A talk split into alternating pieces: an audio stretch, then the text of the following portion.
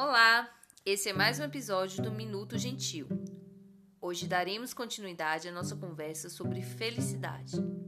No episódio 12 do nosso podcast, falamos sobre as maneiras de exercitar e expandir a felicidade, apresentadas por Shawnacre no livro O Jeito Harvard de Ser Feliz.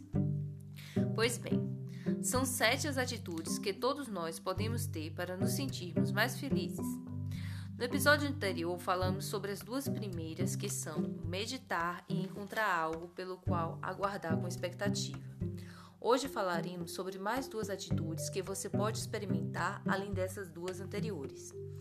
Essas duas são particularmente as minhas favoritas, quais sejam: adote gestos conscientes de bondade e injete positividade em seu ambiente.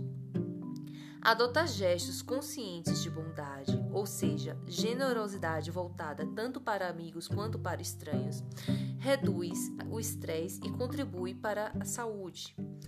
Sugestão de exercício retirada do livro de Shawnacre. Escolha um dia da semana e comprometa-se a realizar cinco atos de gentileza. E olha, não precisa ser nada grandioso, mas você deve fazer tal gesto com consciência de estar praticando a gentileza. Tenho certeza que você vai gostar bastante disso. A próxima atitude é injetar positividade no seu ambiente. Isso porque nosso ambiente físico pode ter um enorme impacto sobre o nosso estado de espírito e bem-estar. Nem sempre podemos alterar totalmente o ambiente, mas podemos realizar atos específicos para trazer alguma positividade. Por exemplo, você pode colocar fotos de quem ama na sua mesa de trabalho, ou de repente trazer um pouco de natureza, uma planta favorita talvez. E além disso, é importante reservar alguns minutos para estar ao ar livre.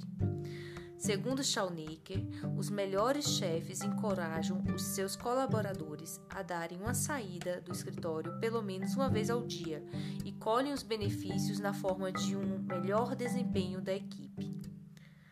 Também podemos alterar o nosso ambiente evitando as emoções negativas. Uma forma é evitar notícias que te deixam para baixo. Eu, por exemplo, optei por não checar mais o noticiário todos os dias, desde que a pandemia começou, pois isso estava influenciando demais meu estado emocional. Dessa forma, reduzi o estresse e voltei os pensamentos para a fé e a esperança. Se você também tem passado por isso, já deixo aqui a sugestão. Fico por aqui desejando que você se sinta inspirada ou inspirado a exercitar a felicidade. Inspire gentilezas, espalhe amor. Um grande abraço e até a próxima.